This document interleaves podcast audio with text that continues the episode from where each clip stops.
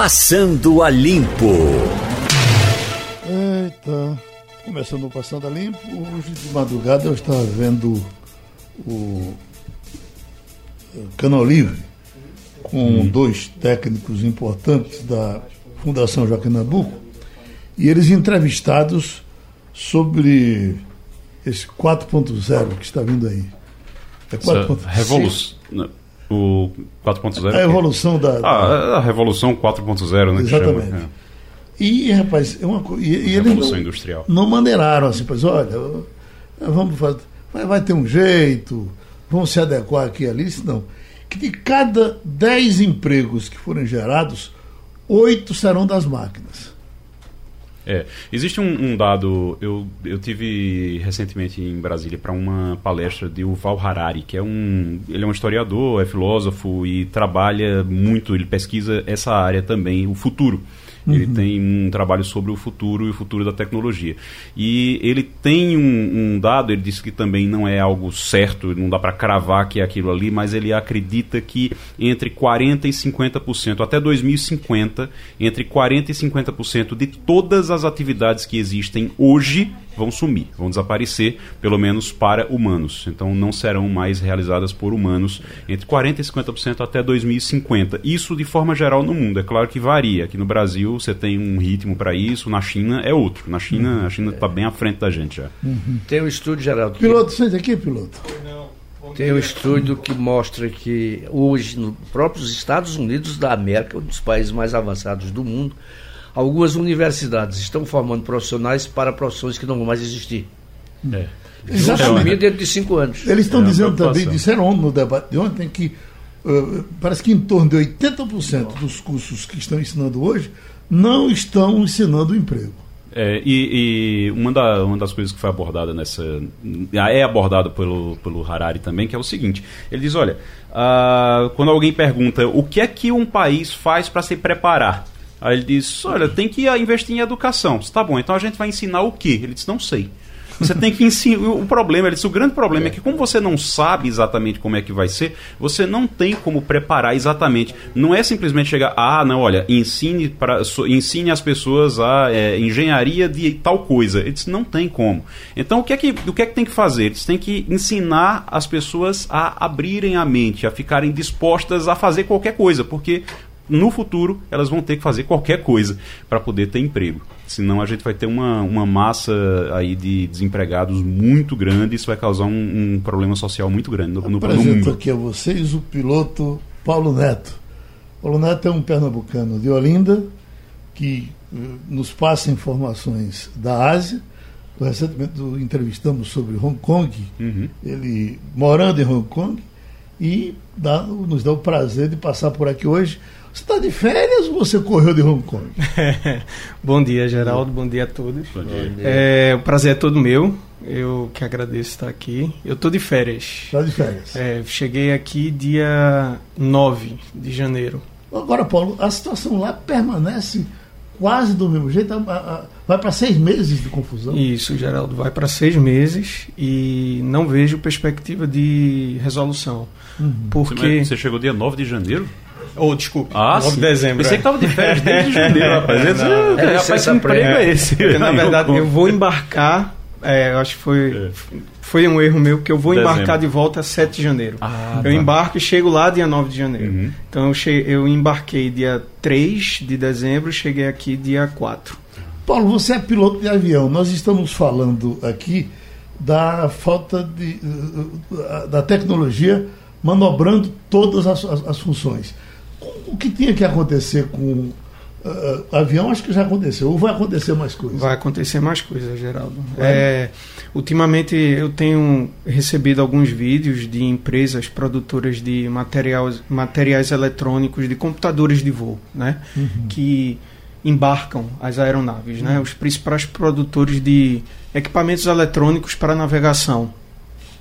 E hoje em dia você já está vendo uma revolução muito grande nesse aspecto, porque é, na aviação geral, que normalmente não é uma aviação que seguia muito essa linha ou que normalmente era bem atrasada em relação à aviação comercial. Normalmente os avanços tecnológicos chegam primeiro na aviação comercial. uhum. na aviação linha aérea. Depois de um delay é que eles eram embarcados ou sequer eram embarcados na aviação geral, porque o custo é muito alto. Mas hoje em dia, com o aumento, o avanço tecnológico e o, barateamento de produção dessa tecnologia, a gente vê tecnologias que já são corriqueiras na aviação comercial já implantadas na aviação geral. Por exemplo, hoje em dia, alguns aviões da aviação geral, da aviação de pequeno porte, executivo, eles já pousam só. Uhum. E existe um certo botão de pânico dentro do avião. O vídeo que eu recebi é até muito bem feito, é uhum. tipo uma família atrás, uma mãe, uma criança. É como se os pilotos na frente, ou um piloto só. A maioria desses aviões é, executivos hoje em dia são operados apenas por um piloto. Então, é como se o piloto passasse mal, ela nota, ela aperta um botão no teto o computador toma conta do avião, ele já analisa qual a melhor, da presente posição, qual a melhor é, trajetória da aeronave em termos de custo, segurança, meteorologia e o próprio computador entra em contato com os órgãos de controle de tráfego aéreo, reportam para eles e o avião vai sozinho e pousa só na pista, para e tudo acontece só. Ô, ô, Paulo, me diga uma coisa, você acompanhou o problema da Boeing com aquele modelo que foi durante é. certo tempo retirado do ar? Que ainda permanece, né? 737 MAX. 737 né? Max. E que ainda permanece. Os Estados Unidos proibiram de vez, né? É. Inclusive. Ele vai voltar a voar? Eu acho difícil. Inclusive porque eu vi na, na mídia, inclusive na mídia especializada, que já existem indícios de que o órgão americano de aviação, o FAA, parece que houve propina na jogada, hum, já estão desconfiando disso aí. Porque, porque eles já tinham eles já tinham informação né que tinha um Isso. problema e é, ficaram um quietos é porque é. o que é que aconteceu em termos é, bem é, simplistas né que o Boeing ele é mais baixo que o Airbus e para que Boeing, a Boeing conseguisse continuar competindo com o Airbus, que o Airbus colocou um motor maior, que é muito mais econômico, eu, eu voo esse avião, quando eu comparo com o Airbus, com o motor antigo, o consumo de combustível é bem menor, é um avião muito mais econômico, muito mais eficiente. Só que o motor é parrudo, é um motor barrigudo. Uhum. E como o Boeing ele é muito mais baixo, é, ele não tinha a distância para o solo suficiente para abarcar esse motor embaixo da asa. Então eles tiveram que jogar o motor mais para frente. Como ele jogou mais para frente, o avião ficou com a tendência de ficar com o nariz pesado. Então a Boeing colocou esse dispositivo na cauda para balancear o centro de gravidade. Só que é um dispositivo que o software apresenta é, defeitos e que acabou dando todo esse problema aí. Então, Paulo, você espera um pouco, você vai conversar mais com a gente pois não. essa manhã, porque nós estamos com o senador Álvaro Dias na linha. E, senador, a, a votação com relação à passagem do COAF para o Banco Central vai se dar amanhã. Não há unanimidade eh, no Senado, no Congresso, para que isso aconteça de forma pacífica. Mas fatalmente vai acontecer? Ó, oh, Geraldo, é, primeiramente bom dia, né? um abraço a todos. Na, na quinta-feira, nós interrompemos a tentativa de votação sem quórum, né? por acordo, e nós consideramos que seria uma irregularidade, já que se usaria o quórum do dia anterior no painel eletrônico para votar por acordo. Impedimos. Mas deixamos claro que também amanhã, quando se votará, espero com o quórum, nós votaremos contrariamente, já que consideramos um equívoco uma vez que estão tentando mudar algo que vem dando certo, né? algo bom, algo eficiente. O COAF tem prestado um grande serviço ao país, tem contribuído de forma notável nesse processo de investigação, de limpeza. Né? Nós acompanhamos isso durante muitos anos em CPIs no Congresso. Eu tive experiências pessoais com a utilização de dados sigilosos do COAF sempre cumprindo a lei rigorosamente.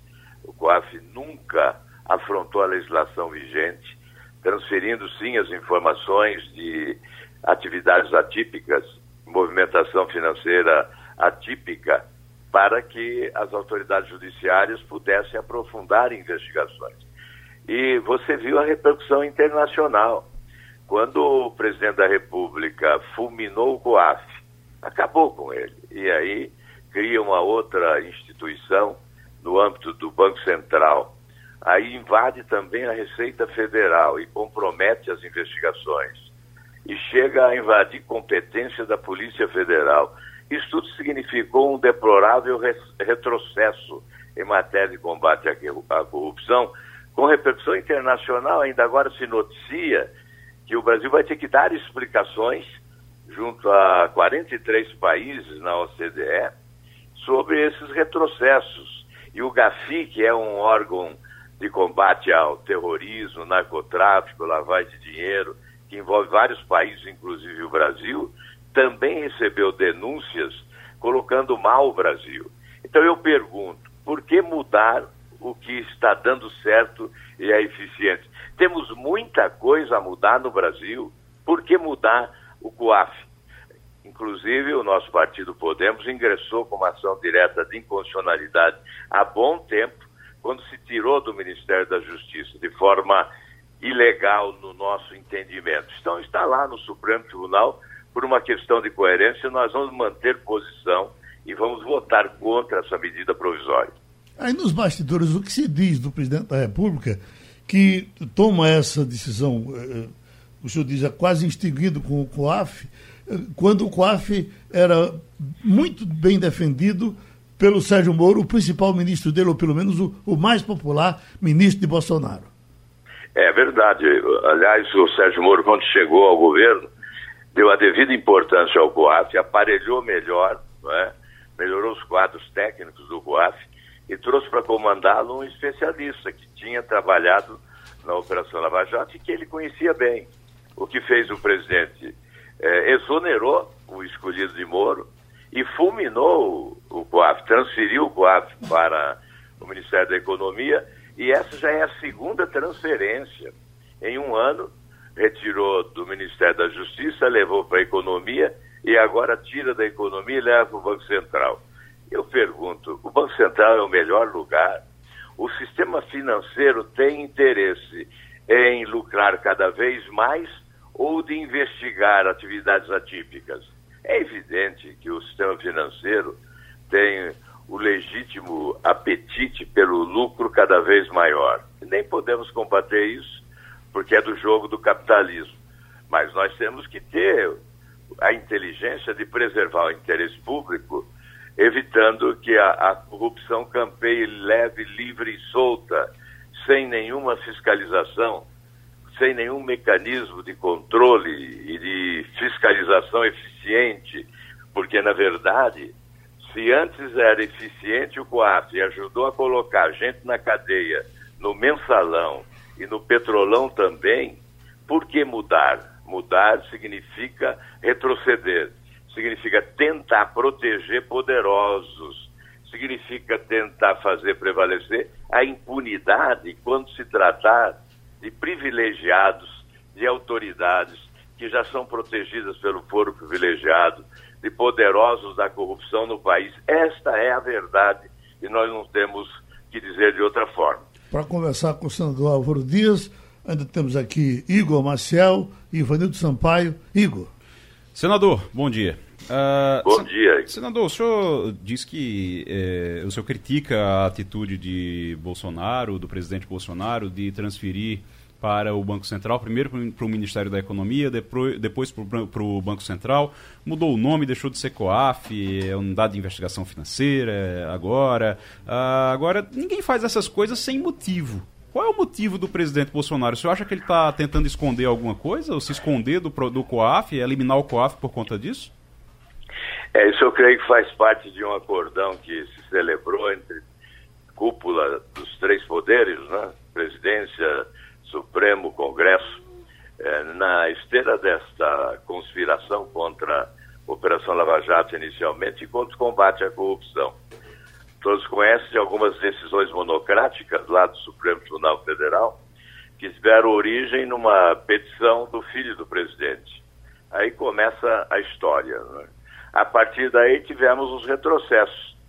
Não há como não fazer essa narrativa. Eu sei que há os que são parciais, né, os que agem como avestruz, colocam a cabeça debaixo da areia para não ver o perigo que ronda, Mas nós temos obrigação, nós estamos aqui para isso, nós devemos ser fiscais do Executivo. É uma das tarefas do Legislativo. Então nós temos que ser francos e dissertar aquilo que, no nosso entendimento, é verdade. Evidentemente, sem querer ser o dono da verdade. Quem tiver que contestar, que conteste. Nós estamos num regime democrático. É preciso fazer o contraponto, sim, mas nós aceitamos outros argumentos. No entanto, é assim que eu vejo. Ivanildo Sampaio. Bom dia, senador. Eu pergunto ao senhor, qual seria a participação do ministro Paulo Guedes nesse processo? Nenhuma? É, na verdade, ele, ele cuida de economia e, e, querem atribuir a ele uma outra tarefa. Na verdade, ele já está descartando essa tarefa porque está se empurrando para o Banco Central. E o Banco Central, todos nós sabemos, embora na legislação ele não tenha independência, mas ele é independente. Ele atua com muita independência e muito vinculado ao sistema financeiro. É só fazer uma retrospectiva, eh, verificar os precedentes. Sempre os presidentes de Banco Central, do Banco Central são oriundos do sistema financeiro privado. Né? Então, obviamente, se eles defendem o interesse do país, é, não há como não, não verificar que defendem também o interesse privado de onde vieram, né, do sistema da sua origem, os seus vínculos são inegáveis. Né? Então não há como não vincular o Banco Central a interesses do sistema financeiro do país. É uma das razões dessa catástrofe econômica que nós vivemos, porque os bancos ganham fortunas, né? ganham o que querem, eles decidem a taxa de juros, né? na verdade, é, o nosso cartão de crédito é o exemplo, enquanto em Portugal a taxa do cartão de crédito é de 16% ao ano, porque é o Banco Central que, que determina qual é a taxa, um trimestre antes da sua entrada em vigor. Na Espanha, da mesma forma, em outros países, da mesma forma. No Brasil, não. Os cinco maiores bancos, é, basta uma mesa de bar para cinco diretores de bancos, desses bancos que comandam o crédito no Brasil, se reunirem tomando cerveja e decidirem quanto eles querem cobrar de taxa de juros. Né? Por isso que vai de 60 a 1.600, dependendo da instituição, por ano, a taxa de juros dos cartões de crédito no Brasil. Senador Álvaro Dias, com relação à internet, que vai ter essa, esse possível aperto com relação às leis que, que podem controlar o que as pessoas vão dizer pela internet, mas que já tem a palavra do presidente Bolsonaro dizendo que hum, vai partir com a mão leve em cima desse pessoal que ataca pela internet porque acha que a internet deve ser livre. Qual é a sua posição? Bom, há muitas denúncias em relação ao grupo liderado pelo presidente da República. Ele fala assim, milícia digital, tem lá uma CPI fake news trabalhando isso e denunciando essas coisas. O número de robôs. Quando uma aliada do próprio presidente, que esteve muito próxima dele durante todo esse tempo, chega e diz, olha, há aí 1 milhão e 400 mil robôs atuando na internet. Então é evidente, isso se explica. Por si só há essa explicação. O presidente tem que pegar com a mão leve mesmo. Agora, nós temos que ter uma legislação moderna. Não pode ser diferente daquela que há em outros países. Se nós queremos modernidade, nós temos que apresentar, com, nós temos que aproveitar a experiência do que é moderno. Eu não creio que seja humilhante para um país seguir o rumo que outras nações mais avançadas e mais modernas seguem. Portanto, a legislação tem que ser competente, tem que haver punição, sim. O que não pode haver é exagero e injustiça. Mas, obviamente, se você, Geraldo, é atacado na internet, você tem que ter o direito, sim, de saber quem está te atacando, porque muitos se escondem na covardia do anonimato para atacar. Você tem o direito de investigar e punir quem te atacou. Não há nenhuma dúvida em relação a isso. Isso não é ser contra a democracia, contra esse espaço de liberdade que é a internet. Não, isso trata-se de organizar, de disciplinar, de regulamentar, de transformar esse espaço inteligente, que pode ser inteligente, num espaço civilizado. Senador Álvaro Dias, a gente agradece mais essa contribuição que o senhor dá aqui ao Passando a Limpo. Muito obrigado. Bom, seguimos com o Passando a Limpo, aproveitando ainda o Paulo Neto aqui. é, é matéria do Jornal do Comércio hoje, uma coisa que está repercutindo no Brasil, um esforço que o governo diz que vai fazer para baixar passagens aéreas.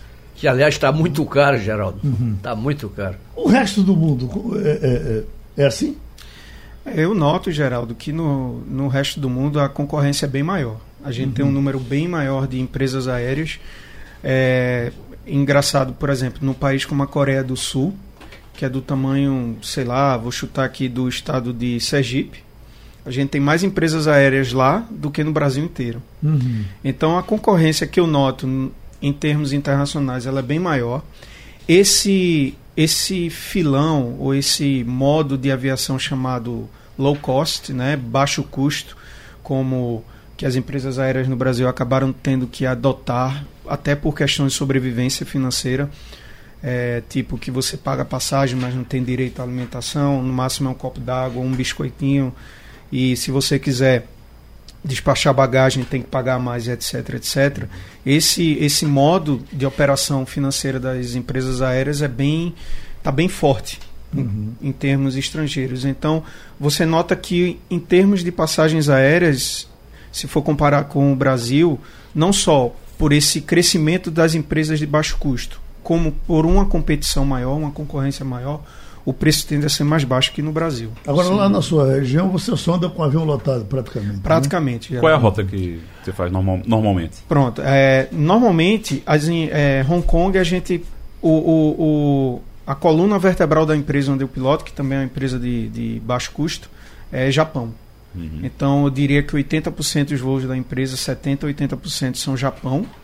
E 20% a 30% a gente vai para Vietnã, é, Tailândia e só tem uma cidade na China mesmo, propriamente dita, que a empresa voa, que é Ningbo, que fica a duas horas de Hong Kong, bem próximo a Xangai, e uma ilha no Pacífico que é território americano, que é Saipan, que os Estados Unidos tomaram do Japão durante a Segunda Guerra e até hoje fica como território japonês. Mas basicamente 80% dos voos é Japão. O que sustenta mesmo a empresa e outras empresas de Hong Kong é o Japão. Essa, essa linha Hong Kong-Japão é muito forte. O problema é essa coisa do trabalho que se fala muito, que se faz o trabalho escravo na China, porque e por isso os produtos são baratos. Eu já ouvi algumas informações de que tem evoluído muito essa coisa dos salários chineses praticamente isso pode ser um trabalho escravo lá no fim da linha. O que é que você diz? Eu concordo, Geraldo. As cidades da China que eu já, já fui, como Ningbo, Kunming também, é, Shanghai, são cidades extremamente desenvolvidas, muito desenvolvidas mesmo, com prédios altíssimos. E andando de táxi pelas ruas, você indo para um restaurante ou para um shopping center, passando 15, 20, 30 minutos no táxi, você não nota esse tipo de pobreza. Claro, é, é, algumas, algumas áreas da cidade lembram até Recife, assim, uhum. que você vê áreas riquíssimas e do lado, logo do lado, você vê um bairro mais pobre, assim, entremeado por aquela riqueza. Uhum. Eu achei Mas... interessante em Xangai eles botando é, pré sei lá, tatu para gelar fora de casa. Uhum. Né? É. Mas deve ser costume do povo. Deve ser, exato, exato. Uhum. É costume, né? É uma coisa é, cultural, não por necessidade. Agora, realmente, Geraldo, eu não vejo assim, pelo que eu tenha visto, algum. Não vejo pedinte na rua, não vejo nada desse tipo. Eu vejo realmente que a China está com. É, é, como se fosse. O, o, país é um canteiro de obras, né? Uhum. Por qualquer lugar que você vai, você vê é, obras por todo lado, o país está crescendo exponencialmente e eu concordo com o que você diz. Eu não sei se sejam áreas muito remotas, cidades muito pequenas que ainda possam ter algum tipo de trabalho como esse, mas nas cidades de médio a grande porte que eu já cheguei aí na China propriamente dita, eu não diria que isso existe não. Essa eu... semana eu estava recebendo, até passei para alguns amigos, as imagens de um aeroporto que eles estão concluindo numa cidade que eu não, não vou me arriscar a dizer o nome dela, uhum. mas uma coisa do outro mundo, né? Uma coisa impressionante. Então, os, os aeroportos lá são muito modernos. Né? São muito grandes e uh, esse ano que vem a gente, a empresa onde eu vou, vai começar a voar para Pequim, Beijing, que eles construíram um outro aeroporto que eles já têm já é imenso. Uhum. E eles construíram um maior ainda. Acho que é esse de Beijing mesmo, que é o grandão. É, né? e eles construíram um maior ainda, que hoje é dito como o maior aeroporto do mundo Só que é engraçado, Geraldo, porque é, no que pesa eles terem essa estrutura aeroportuária avançada, mas o controle de tráfego aéreo chinês é horrível, é muito uhum. ruim. É muito ruim, porque o controle do espaço aéreo chinês é militar. O Brasil é militar também. A gente tem algumas posições civis, mas é militar. Mas pelo menos como o Brasil é um país ocidental, é, então, basicamente, o que os Estados Unidos e a Europa dita como regra, o Brasil basicamente segue de imediato. Mas a China não. Como a China é meio que fechado para essas coisas, por uma questão ideológica, política, lá o controle do espaço aéreo é muito ruim. Eles ainda voam em metros, por exemplo. Eles não voam em pés quando o resto do mundo todo voa em pés, eles voam em metros. E às vezes aeronaves pedem para voar mais alto, até por economia de combustível, principalmente as aeronaves que têm que ir para Paris ou outros lugares mais distantes, e o controlador não, não deixa. E os pilotos ficam loucos porque eles fazem os cálculos de combustível. Se ficar muito tempo naquele nível mais baixo, vai consumir mais e os controladores deixam, não tem motivo. E a gente tem que voar em metro, e tem que usar uma, uma tabela para converter de metro para pés. É uma bagunça. É uma bagunça. Ô, é Geraldo, eu queria que Paulo explicasse para a gente, se fosse possível, tivesse informação. Por exemplo, um, um trecho no Brasil, é, Recife-Rio, você paga uma tarifa de X. Esse trecho lá no Japão, na China, no Oriente, é menos do que aqui, é mais do que aqui, é equivalente é, por exemplo. Se você monetizar é, isso. Não, é, por exemplo, lá eu diria que você faz um voo de Hong Kong para Tóquio. Hong Kong para Tóquio seria mais ou menos como se fosse Recife para São Paulo, em termos de distância e hora de voo. As três horas de viagem? Três, três e meia, três por aí. E lá, se você. O trecho de ida e volta, é, dependendo da época do ano, você consegue fazer esse trecho de ida e volta por 800 reais, 500 reais. Aqui você não faz nem a ida. É, aqui, aqui tá 2 mil. 2 é. mil. O Paulo, eu acho que você está com vontade de conhecer mais a empresa. Você prefere conhecer com um rapazinho ou com uma mocinha? eu deixo você escolher, meu. Eu vou, eu vou pedir a Natália. Natália, mostra um pouco da empresa a ele, mostra o o jornal tal, para você tá joia, Geraldo. mais à vontade por aqui. A gente espera aqui na volta para dar um abraço. Tá, tá bom, Geraldo. Obrigado. Já estamos com a Eliane Cantanhede. Eliane, o, havia uma expectativa hoje com relação à greve dos caminhoneiros, talvez que não tivesse a greve, porque o governo vem dizendo com muita segurança que não vai ter. O ministro da Infraestrutura disse que veio o tempo todo conversando com o pessoal. Mas a gente pensava até em algumas escaramuças. E nem isso está acontecendo. Você esperava que fosse tão tranquilo assim? Olha, na verdade, Geraldo, primeiro bom dia, Geraldo, dia. colegas, ouvintes. Na verdade, aqui em Brasília, sinceramente, ninguém estava falando nessa greve de caminhoneiros. Foi uma coisa assim, se fosse uma greve mesmo, ia surpreender todo mundo. Porque nem no Congresso estava se falando nisso, nem no Executivo, quer dizer, nem a própria mídia estava dando muito, muita importância para essa greve dos caminhoneiros, mas eu lembro que lá atrás, há muito tempo, o general Augusto Heleno, do Gabinete de Segurança Institucional, GSI, já tinha reunido um grupo de trabalho para discutir, é, para não ser pego de surpresa, né? Já vinha monitorando o movimento, já tinha interlocutores dentro do movimento. O que a gente não sabe é que tipo de negociação foi feita mas o fato é que aqui não havia muita expectativa, não.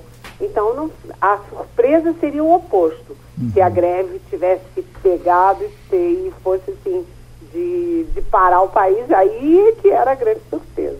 Igor Marcel. Eliane, bom dia. Bom dia. Ah, Bolsonaro respondendo a várias informações de que ele estaria preparando uma reforma ministerial uma declaração dizendo que não vai demitir nenhum ministro. Mas só para a gente entender direitinho isso, a gente sabe que normalmente Bolsonaro não demite ministros. Ele frita até o ministro ter que sair, né? Ser obrigado a sair. Como é que tá? Isso vai ter ministro saindo ou não? Olha, o, ministro, o presidente Bolsonaro ele tinha dito que não ia demitir o Vélez Rodrigues do Ministério da Educação. Pois é. Inclusive, quando eu é, disse é, no programa Globo News em Pauta que o presidente tinha decidido demitir o Vélez Rodrigues, O próprio presidente foi para as redes sociais e disse que é, a imprensa era mentirosa, a mídia era mentirosa, me citou pessoalmente, Eliane Cantanhede, que falou uma mentira porque eu não vou demitir o Vélez Rodrigues. E o Vélez Rodrigues foi demitido 12 dias depois. Ou seja, o presidente agora também diz que não vai demitir ministro nenhum, mas a gente sabe que o ministro do Turismo, Marcelo Álvaro Antônio, ele foi denunciado, assim como o Luciano Bivar aí de Pernambuco, o Marcelo Álvaro Antônio foi é, denunciado como presidente do PSL de Minas pelo Laranjal do PSL Mineiro. Continua ministro. Aliás, não apenas continua ministro, como ganhou a área de cultura. Eu não sei o que uhum. cultura tem a ver com turismo, mas eles embolaram as duas, as duas áreas com Marcelo Álvaro Antônio. O Abraham Weintraub, o ministro da Educação, ele saiu de licença, de, de férias, na sexta-feira, vai emendar férias com a folga de Natal, folga de Ano Novo, e tem um monte de assessor dele que também está arrumando as malas, inclusive uma das mulheres lá, que era braço direito do Ministério da Educação dele, no Ministério da Educação, também, essa mulher também saiu. Agora estão acabando com a TV Escola. E o Abraham Weintraub é tido assim como um ministro que faz muita espuma, dança muito de Michele lá nas redes sociais, mas que mostra pouco trabalho. E além disso tem o Ricardo Salles, que na, naquela pesquisa do Datafolha, ele foi, o Ricardo Salles, que é do meio ambiente, ele foi o último colocado entre os ministros pesquisados. Né? A popularidade dele não está tão boa assim. Ele está numa área muito conturbada, meio ambiente. Ele ironizou o fundo é, de apoio ao, ao, combate às queimadas na Amazônia, desmatamento na Amazônia, e depois foi com o Pires na mão para a COP 25 pedindo dinheiro dos países ricos para a Amazônia. Enfim, tem esses problemas com esses ministros, mas o presidente não, não vai mexer em ministro nenhum. Vamos ver o que, que vai acontecer. Se o Weintraub voltar, tudo bem, normalmente. Se ele não voltar, será a segunda vez que o, presidente diz que não vai demitir e acaba demitindo. Helena, nós estamos entrando agora na temporada das pesquisas mais frequentes e já começa a sair com o Rio de Janeiro essa pesquisa que dá a reprovação a Marcelo Crivella de 72% no Rio de Janeiro. E como candidato a prefeito, ele chega no máximo a 9% uh, do, da, da, das intenções de votos. Era esperado isso? Olha, era, né? A minha família mora no Rio, né, Geraldo? Quer dizer, a minha mãe, o meu irmão, minha sobrinha e o, a, a imagem do Crivella no Rio de Janeiro é péssima, é muito ruim.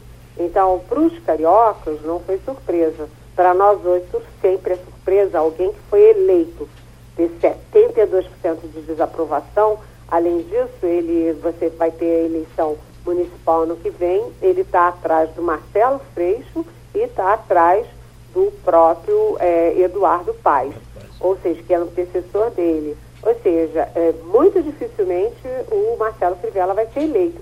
E o Marcelo Crivella, como ele é pastor da Igreja Universal, ele tem apoio do Bolsonaro. A frase do Bolsonaro sobre o Crivella é muito ambígua. Porque diz, ah, eu gosto dele, mas aquele mais que destrói tudo.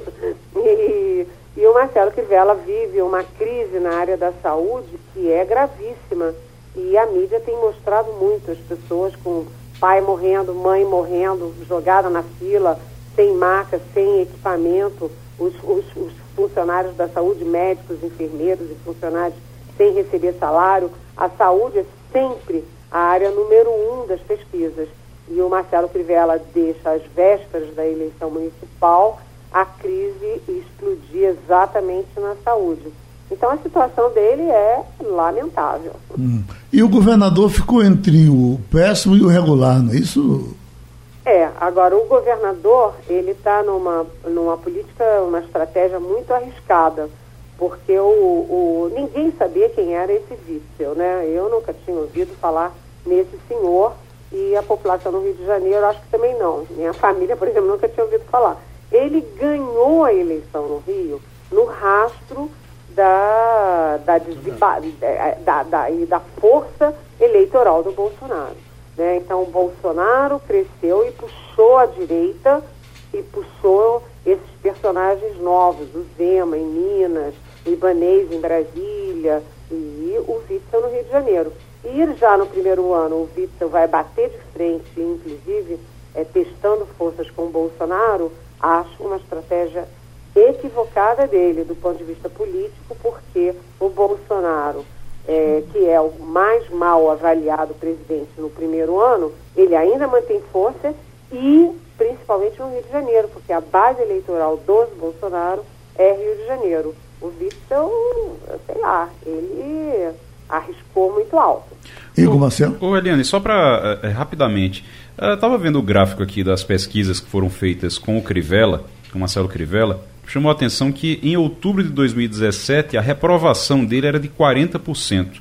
Aí em março de 2018, o que teve nesse meio de, nesse meio de campo aí foi o carnaval, ele subiu, essa reprovação subiu para 61%, subiu 21% e continuou piorando para 72 agora.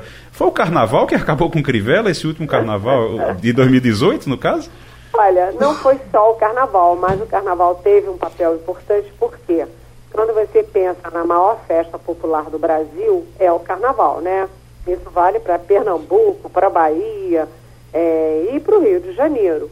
E no Rio de Janeiro o carnaval é tá dentro do lar das pessoas, né? Todo mundo, o Rio de Janeiro para no carnaval, né? Velhos, crianças, mulheres, homens, muito estrangeiro, o comércio adora, né? Serviços porque vem muito turista, inclusive do exterior. E o Marcelo Crivella, como é da Igreja Universal, ele não queria investir no carnaval, ele torceu a cara para o carnaval, ele bateu de frente com a maior festa popular da cidade dele. Quer dizer, isso não pode dar certo, né, gente? Desculpa a expressão, mas é de uma burrice inacreditável. Mas entre a religião e o eleitorado, ele ficou com a religião. Ivanido Sampaio. Bom dia, Eliane. Bom dia. Parece que o presidente Bolsonaro vai realmente cumprir uma promessa de campanha e transferir a embaixada do Brasil de Tel Aviv para Jerusalém. Eu pergunto a você, qual é a posição hoje do pessoal do agronegócio e quais são, qual seria o impacto disso nas promessas árabes de fundo soberano da Arábia Saudita para investimento no Brasil e outras coisas mais ligadas ao tema? Olha, na verdade, Vanilo, eu só conheço é, dois focos de aprovação a essa medida maluca. Uma, o Palácio do Planalto com o presidente Bolsonaro e os filhos dele, né? Aliás, quem está negociando tudo isso é o Eduardo Bolsonaro, aquele que é, filho do presidente, é presidente da Comissão de Relações Exteriores da Câmara e quase foi é, indicado, nomeado embaixador em Washington. Só não foi porque os senadores têm juízo e eles viam, viram que ia perder e tiraram o nome do Eduardo Bolsonaro. E fora eles, o pessoal, os, é, o pessoal da embaixada de Israel em Brasília, porque todo mundo é contra. Se você olhar o cenário internacional, só o, os Estados Unidos, do Donald Trump, é que decidiram é, ter a embaixada é, americana é, de Israel em Jerusalém. Por quê? Porque você, para tirar de Tel Aviv e jogar em Jerusalém, você vai tomar partido na guerra do Oriente Médio. Você vai tomar partido a favor de Israel contra todo o mundo árabe, contra os muçulmanos, contra todo o mundo árabe. E o Brasil já vem revendo a posição que teve sempre desde 1958 na ONU. Né? Na ONU, o Brasil sempre teve uma posição de equilíbrio, de independência, de equidistância no conflito do Oriente Médio. E o Bolsonaro quer romper isso e tomar um lado. E o Eduardo Bolsonaro diz: o Brasil vai dar o exemplo para toda a América do Sul. Isso não é um exemplo, não. Isso é muito grave. O mundo árabe, quando a gente fala em mundo árabe, não é só a questão dos muçulmanos ali é, na faixa de Gaza, em Israel, Jerusalém, não. É todo, são todos os países árabes. A gente lembra que quando o Bolsonaro falou em mudar a embaixada, ainda como candidato, o Egito cancelou uma viagem oficial do então chanceler do Temer, que era o Aloysio Nunes Ferreira, cancelou em retaliação ao, à promessa do, do Bolsonaro. O Egito, que é um grande parceiro, o mundo árabe tem relações comerciais, econômicas, políticas e culturais com o Brasil. Todos nós temos amigos é, muito próximos, vizinhos, que são árabes. E nós temos muitos brasileiros no mundo árabe. É de uma gravidade, o agronegócio tem horror de pensar nisso, porque o mundo árabe é um grande comprador de produtos agrícolas brasileiros. Ou seja, eles estão insistindo numa coisa que tem um efeito muito grave diplomático e do ponto de vista prático na economia brasileira. O Eliane precisa de autorização do Congresso para essa transferência, não? É um ato unilateral do presidente? Você sabe que eu não sei. Eu preciso ver se tem que passar pelo, pelo Congresso. Não sei. Não sei como, como funciona.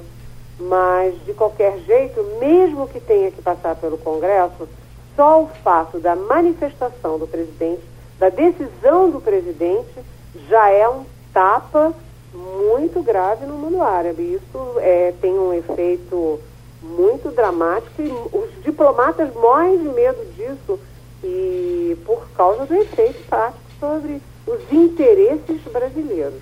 É, ele está repercutindo que nós brasileiros não nos demos bem nessa reunião do clima uh, de Madrid.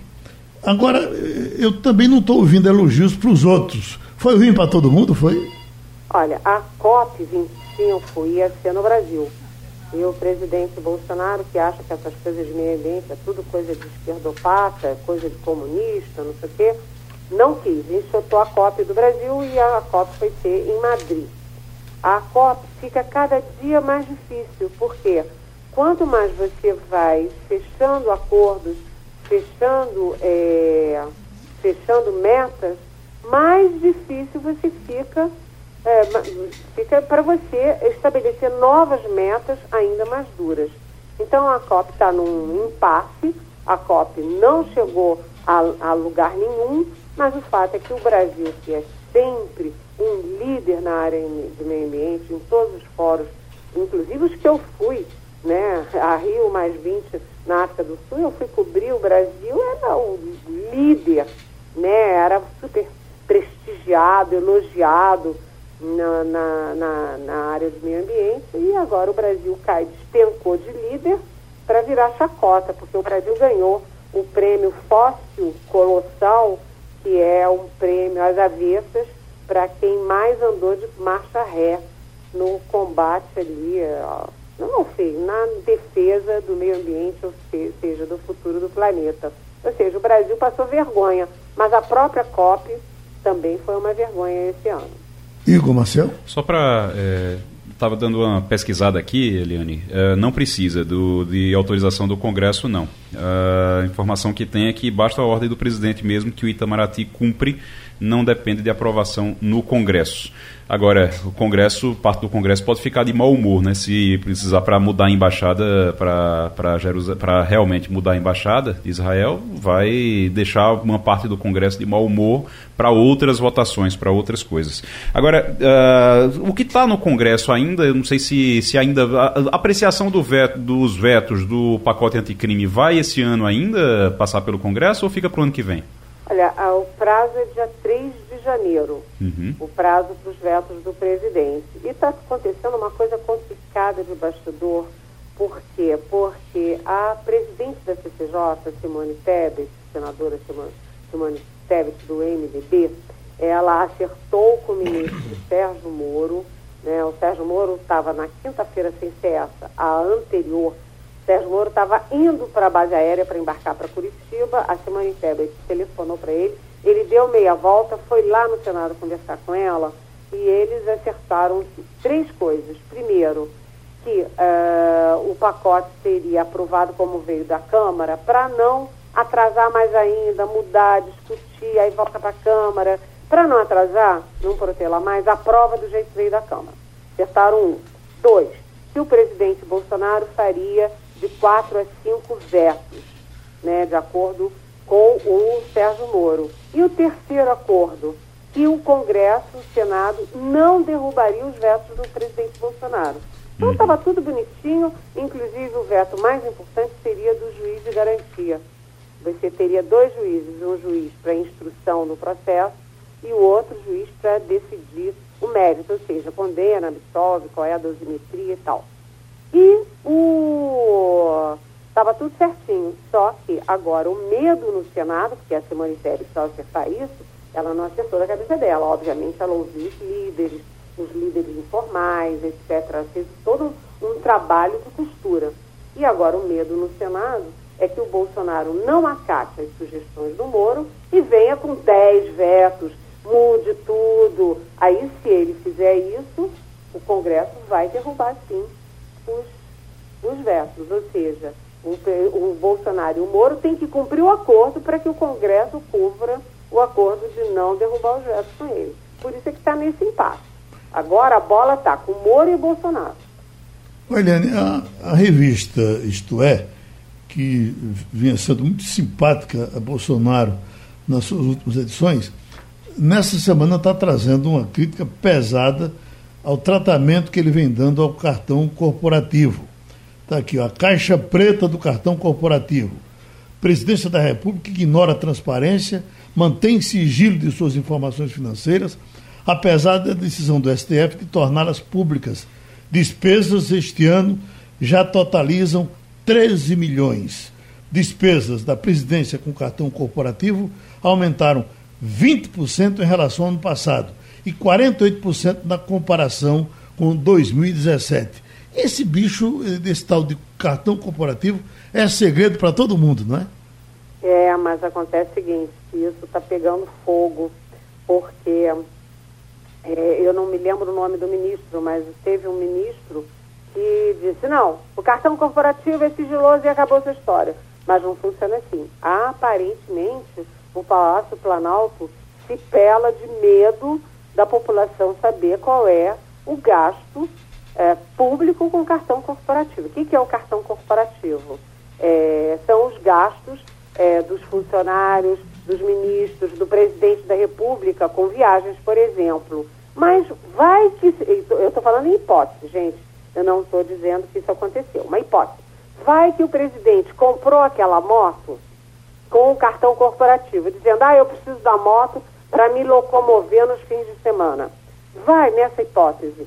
A sociedade brasileira que está pagando tem o direito de saber onde foi empregado o dinheiro que ela está é, pagando, né?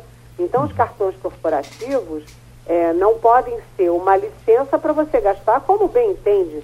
Você gasta e presta contas. E o Palácio do Planalto está trancando as sete chaves essa história do cartão corporativo. Nenhum presidente gosta de saber, gosta de abrir a informação de como gasta o dinheiro. Mas na verdade, nós queremos saber sim, ainda mais o Bolsonaro, que tem é, sempre esse discurso de que gasta, gasta pouco na campanha, gasta pouco dinheiro, não sei o que, não sei o que. Se ele gasta pouco, mostra, ué. A gente vai ficar sabendo em que, que é gasto o dinheiro público do cartão corporativo no Palácio do Planalto, presidência da República. Eliane, um abraço, a gente se encontra depois, tá certo? Beijão, boa semana. Bom, também estamos na temporada de escolha dos melhores. Ontem Faustão apresentou uma relação, danou troféu para todo mundo, está aqui, ó. É Maria é, Júlia Coutinho, é, Maju, né? Maju. Hum. Maju teria, ganhou um troféu. Eu vi até algumas críticas ela como apresentadora. Ela é muito elogiada como a moça do tempo, mas andou tendo problema, mas de alguma forma foi uma pesquisa feita por. Geraldo, deixa eu defender Maju. Eu acho que ela está tão bem. Eu acho que quem foi mal foram as duas apresentadoras do, é, da sexta-feira, o programa da sexta-feira do Globo, Repórter. Globo Repórter. Ah, sim. Aí se perderam. Uhum. Mas Maju não, mas eu, no, no meu entender, e eu trabalhei em televisão seis anos, eu acho que Maju está indo muito bem. Ela faz nacional, é? Ela faz nacional. Uhum. É. O Globo eu Repórter... pensava que ela fazia só São Paulo. Não, faz nacional. O Globo uhum. Repórter tem uma referência, Sérgio Chapelin estava lá há muitos anos. Sérgio estava há 40 então, anos. Estava 40, 40 anos, Então é, não é fácil, é, né? é bem difícil realmente. O pessoal se acostumar agora de novo. É, né? exato. Olha, e, e, e o, o, o, cantor foi Luan Santana. Uhum. Depois teve Dilcim e Ferrugem. É, a, a cantora foi Marta, Marília Mendonça, né? Até não foi receber o troféu, porque está tá, para ter menino, uma coisa desse tipo. Teve o menino recentemente. Uhum. Enfim, você tem uma ausência completa do, de cantores que sempre estiveram conhecido, né? Nesses, é, nesses meios, né? Muita gente nova aí, né? É. Muita gente. Eu, eu, eu, por exemplo, sinceramente. Ana Carolina. Na verdade, se a gente é. quiser dar uma olhada também na vida desse pessoal, esse pessoal está muito recolhido, né? Você não teve. Agora, quando aparece, é um sucesso. Quem, quem viu semana eh, eh, passada o, o, o Trazada, sei lá, o, o seu Valença, uhum. lá no programa de, de Faustão, ele deitou e rolou, né? É verdade. Rolou. Ô Geraldo, uma vez você entrevistou aqui no seu programa Peri Ribeiro. Sim. Eu conhecia Peri Ribeiro da Rádio MEC, onde ele gravou alguns programas quando eu trabalhei lá. Então, o Peri estava muito sumido, né? Eu disse, ô Peri, onde é que você anda? A gente não escuta mais falar do tempo. Rapaz, eu vivo em São Paulo, trabalhando uhum. na noite paulista a gente, ganha, a gente desaparece da mídia, mas ganha muito mais dinheiro. Uhum. E às vezes acontece isso com alguns cantores que a gente acha que sumiram. Que... Estão em São Paulo. É. E onde caso corre o Peri, ele tinha inclusive agenda internacional, né? É. No Brasil ele estava mergulhado. Tava, aparentemente fora da mídia, mas não. Ele trabalhava em São Paulo, cantava em alguns bares, restaurantes, não sei. Eu sei que ele vivia a noite em São Paulo.